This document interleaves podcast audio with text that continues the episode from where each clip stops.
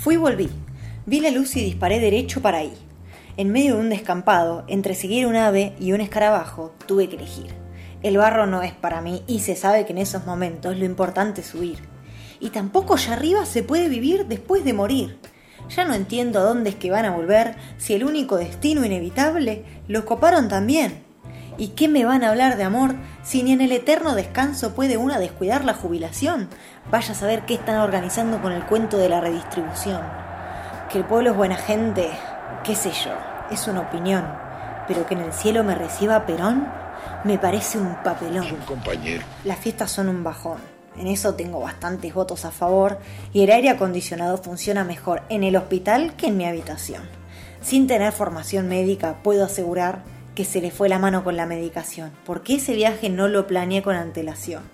Me faltaba un poco el aire y cuando lo recuperé estaba en camisón y con un ejército de populistas esperándome abajo de un cartel que decía Bienvenide al cielo, siga la flecha para la asamblea de recepción.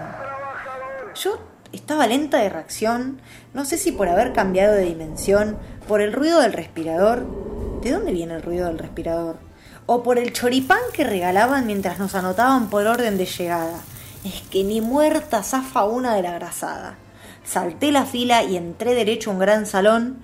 Y no va que lo veo a Néstor jugando un truco gallo con Chávez y Fidel, mientras Eva se fumaba uno con el Che. Son todos vagos de este lado también. ¿Y a ustedes? ¿Quién les paga la fiestita? Quise saber.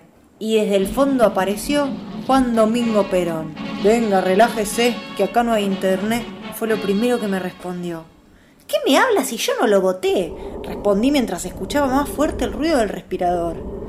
Mire, señora, nadie vota nunca nada y después tenemos que salir a pagar las llamaradas. Pasaron cosas, Juan Domingo. Vino una tormenta y ya saldrá el sol, respondí. Qué optimista resultó. Como sea, Acomódese y disfrute, que el cielo es peronista y usted está en la lista. Sentí la descarga como un pinchazo en el pecho. El aire me invadió el cerebro y en un sorbo desesperado, todo el oxígeno que respiré en estos 89 años me recorrió el cuerpo y la memoria, hasta devolverme de este lado de la historia. La vi a mi hija a un lado de la cama sosteniendo un crucifijo. Con la conciencia de quien se sabe resucitada, le tiré como pude una patada.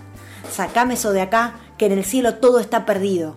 Escuchame este consejo que todos vamos a llegar a viejos. Cuando los dos caminos se te pongan enfrente y tengas que elegir entre un ave y un escarabajo, acordate siempre que era por abajo.